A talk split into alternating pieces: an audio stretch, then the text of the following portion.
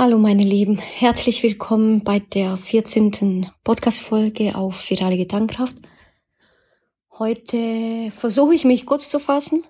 Es ist wieder ein in Anführungsstrichen Monolog, nein, ich spreche zu euch und zwar mit einer Herzensangelegenheit, weil ach, eigentlich habe ich mir selber gesagt, ich halte mich zurück. Aber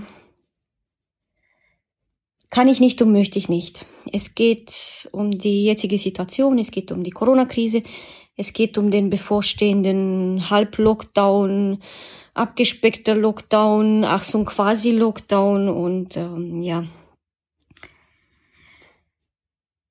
Ah, womit ich jeden Tag konfrontiert werde, zum einen, ja, Claudia, weißt du, eigentlich geht alles vom Kopf aus, ja, von, von der Psyche aus. Und würdest du dich mehr kontrollieren, dann würdest du auch nicht zur Risikogruppe gehören. So, zum einen, ich habe mir die Multiple Sklerose nicht ausgedacht. Und ich habe sie mir nicht ausgesucht. Und ich finde ich finde es nicht witzig, wenn ich im MRT liege und danach weiß ganz genau, es sind ein paar, sage ich jetzt mal, Narben mehr auf dem Kopf. Wie die entstehen, wo sie herkommen und so weiter und so fort. Ja gut, ist meine A-Karte, muss damit lernen umzugehen oder möchte oder will, weil muss ist immer so ein Befehlston, so ein so. Ähm, jetzt kommen wir dazu, dass ich damit konfrontiert werde und zwar leider Gottes von der Familie. Bedeutet von nahestehenden Menschen, dachte ich bis jetzt. Und äh, ich dachte auch bis jetzt, dass Familie ich erwarte und habe nie, nie, nie erwartet, dass mich zum Beispiel ein Fremder versteht oder ähm, wie auch immer. Ja.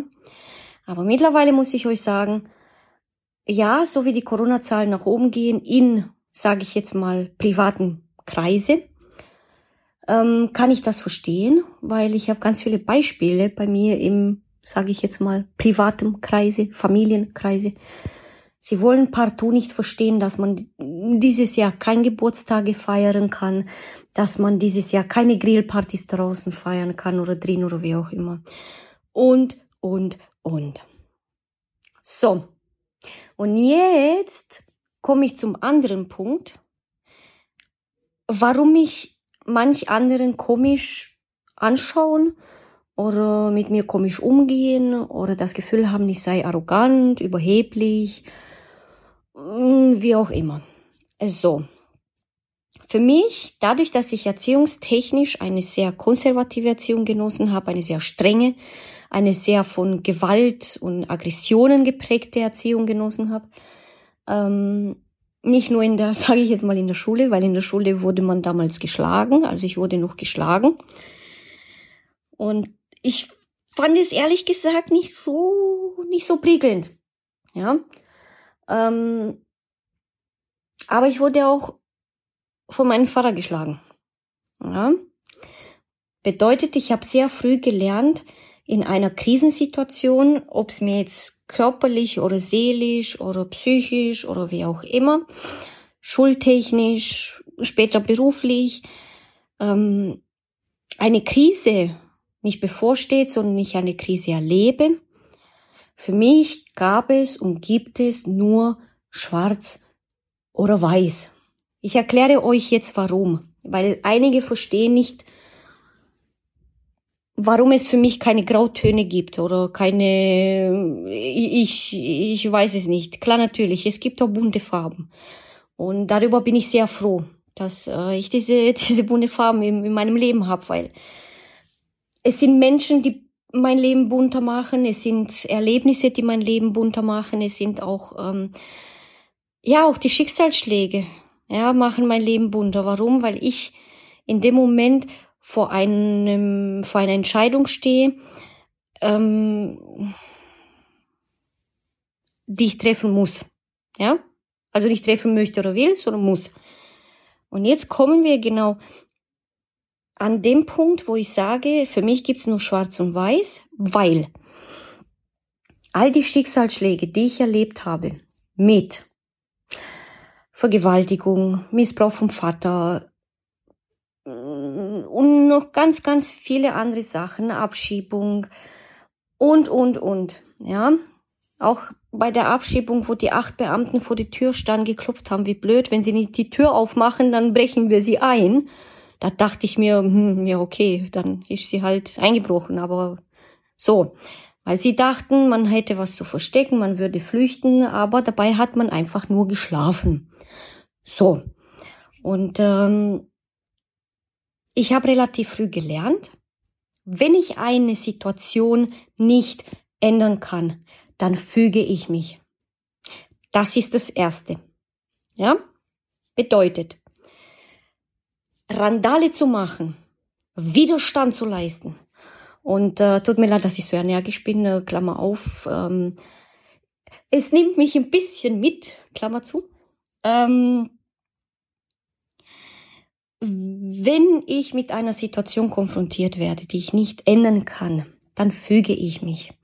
Dann leiste ich nicht Widerstand, dann ähm, und glaubt es mir, das habe ich schon versucht im Leben. Das habe ich schon oft versucht im Leben als kleines Kind und es hat nicht funktioniert. Und äh, mit den Füßen auf dem Boden stampfen äh, bringt auch nichts, weil ich krieg's weder schneller, noch anders, noch so wie es will, noch sonstiges. So. Ähm, bedeutet, wir haben jetzt, ich nehme jetzt die Corona-Krise. Ja, weil wir sind jetzt alle davon betroffen.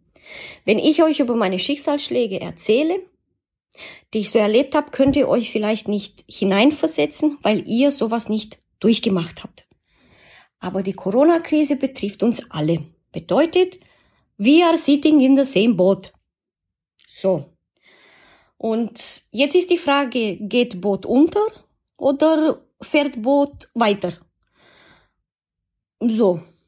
Weil durch die Krise bleibt das Boot ja nicht so stehen, wie es ist. So, wir sind ja nicht einbetoniert in der Erde als Menschen. Ja, wir sind Menschen, die sich wandeln, die sich bewegen, die in Bewegung bleiben, nicht versteifen und so weiter und so fort. So. Warum gibt es für mich nur schwarz und weiß und warum komme ich nicht irgendwie damit klar, dass also was jetzt gerade passiert seit Anfang des Jahres? Es übersteigt nicht nur meine menschliche Kompetenz, sondern auch meine menschliche Intelligenz. Na gut, falls ich welche habe. Ähm, ich gehe davon aus, ich habe welche, aber na gut. Ähm, diese Pandemie ist nicht schön. Und diese Pandemie ist schwierig. So, und dann kommt aber noch hinzu, wenn man sich nicht fügt, dann ähm, ist es schwierig, weiterzukommen. Bedeutet, wenn man Widerstand leistet, ja, indem man auf die Straße geht, indem man nicht akzeptiert, dass man nicht raus kann, indem man nicht akzeptiert, dass jetzt ähm, der Lockdown kommen muss, ähm, soziale Kontakte und und und und und und, ja, dann ist es schwierig, dann wird es immer schwierig sein, vor allem für die Seele, vor allem für den Kopf. Warum? Man hat nur diese zwei Möglichkeiten. Deswegen für mich schwarz und weiß. Man hat nur zwei Möglichkeiten. Entweder man fügt sich und läuft weiter in dem Wissen, dass nichts ewig währt. Nichts hält ewig. Keine Krankheit, keine ähm, nichts, null. Ja? So. Entweder man fügt sich und läuft weiter, oder man protestiert, rebelliert, randaliert, wie auch immer, und verzweifelt und stampft mit den Füßen in den Boden, und dann wird man aber leiden. Ja, das heißt, man kommt nicht weiter. Warum? Man hält sich selber auf. Man stellt sich selber Schranken. Und diese Schranken kann man nur selber sozusagen hochhieven.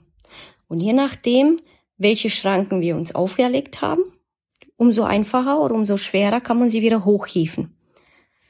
So, aber jetzt kommen wir zu dem Punkt, was ich nämlich nicht verstehe. Ich komme seit Anfang des Jahres nicht damit klar, Ähm, natürlich ist jeder auf Existenz, ähm, sage ich jetzt mal, muss auf die Existenz schauen, hat Existenzängste.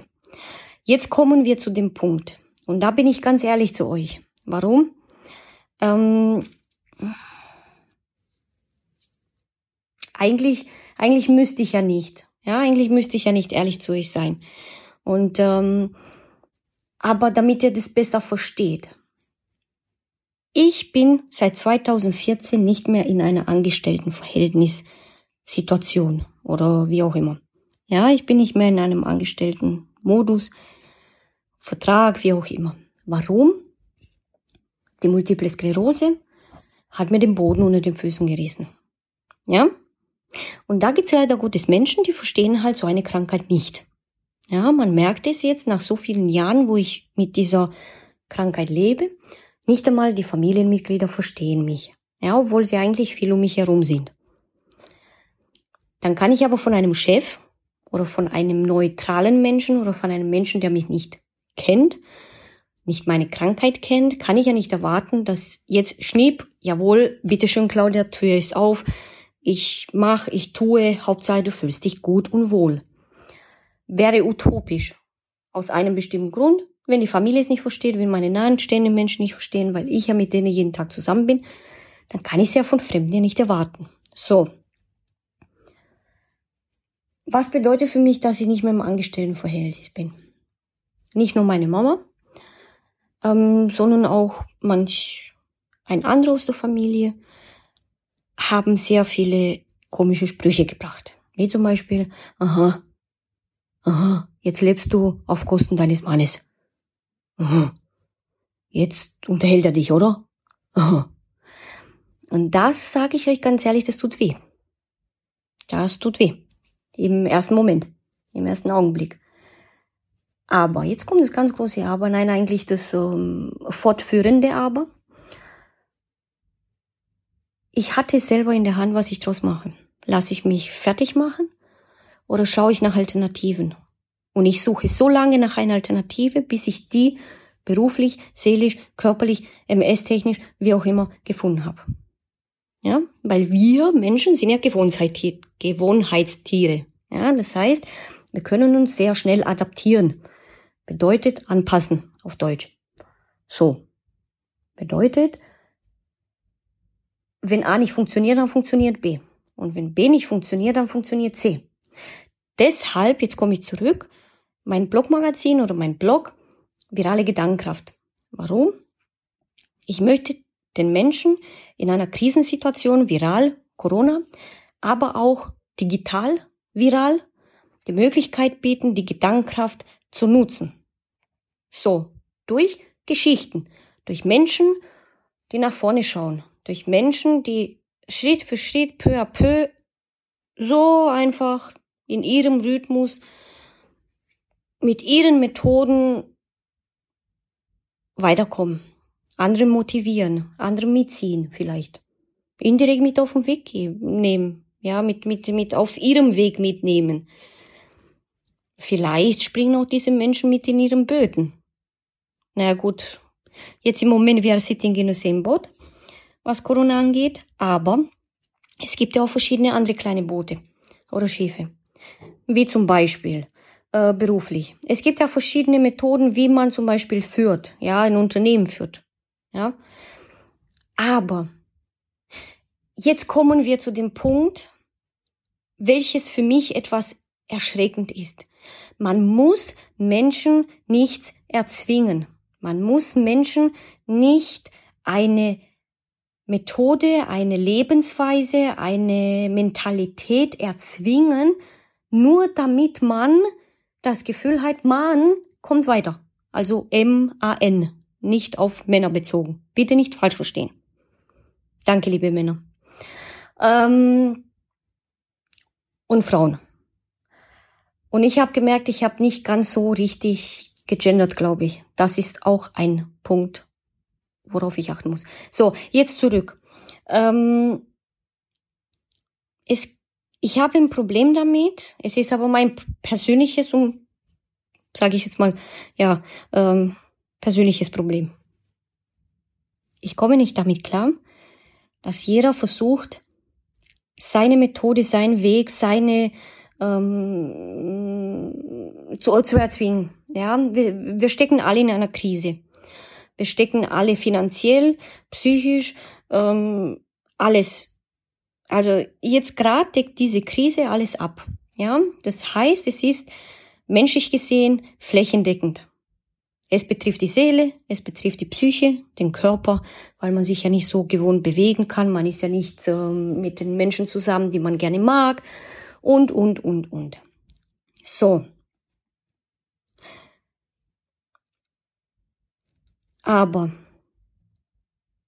wenn man die Sachen, sage ich jetzt mal, laufen lässt, in Anführungsstrichen, dann kommt man schneller ans Ziel. Wenn man versucht, etwas zu erzwingen, meint es toller, besser, höher, schneller, breiter und, und, und, dann fühlt man sich sehr schnell erschlagen. Dann fühlt man sich sehr schnell überfordert. Dann fühlt man sich sehr schnell nicht mitgenommen. Das ist aber nicht Sinn der Sache. Weil wenn man dann als Person alleine dasteht, weil keiner mitkommt oder keiner einem folgen kann, dann frustriert das, dann, dann, dann gelangt man in einer anderen Krise. Das heißt, man setzt sich selber eine Krise zu, die man eigentlich hätte vermeiden können. So. Warum ich mich dazu entschlossen habe, diese Podcast-Folge aufzunehmen, war schlicht und einfach,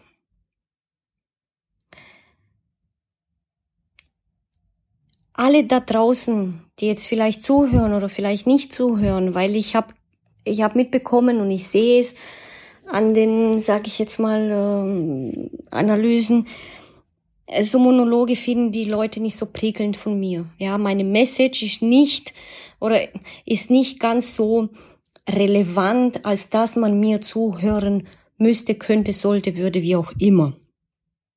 Ja? So.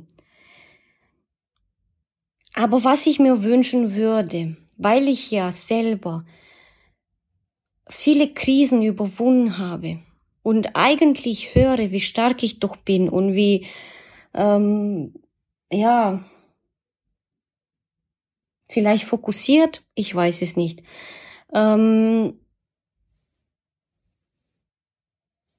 ich würde es mir wünschen, haltet bitte mal inne haltet in dem Sinne mal inne und fragt euch, was wünsche ich mir selber als Person? Was wünsche ich mir, außer natürlich Geld zu verdienen, weil wir wünschen uns alles.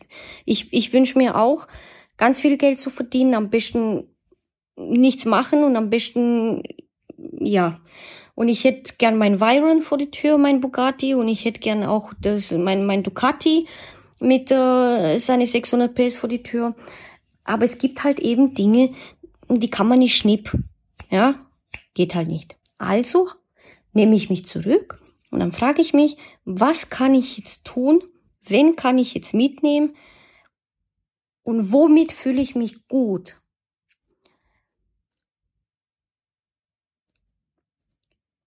Und ich muss sagen, oder ich möchte euch mitteilen, ich fühle mich erschlagen, überfordert von ganz, ganz viel.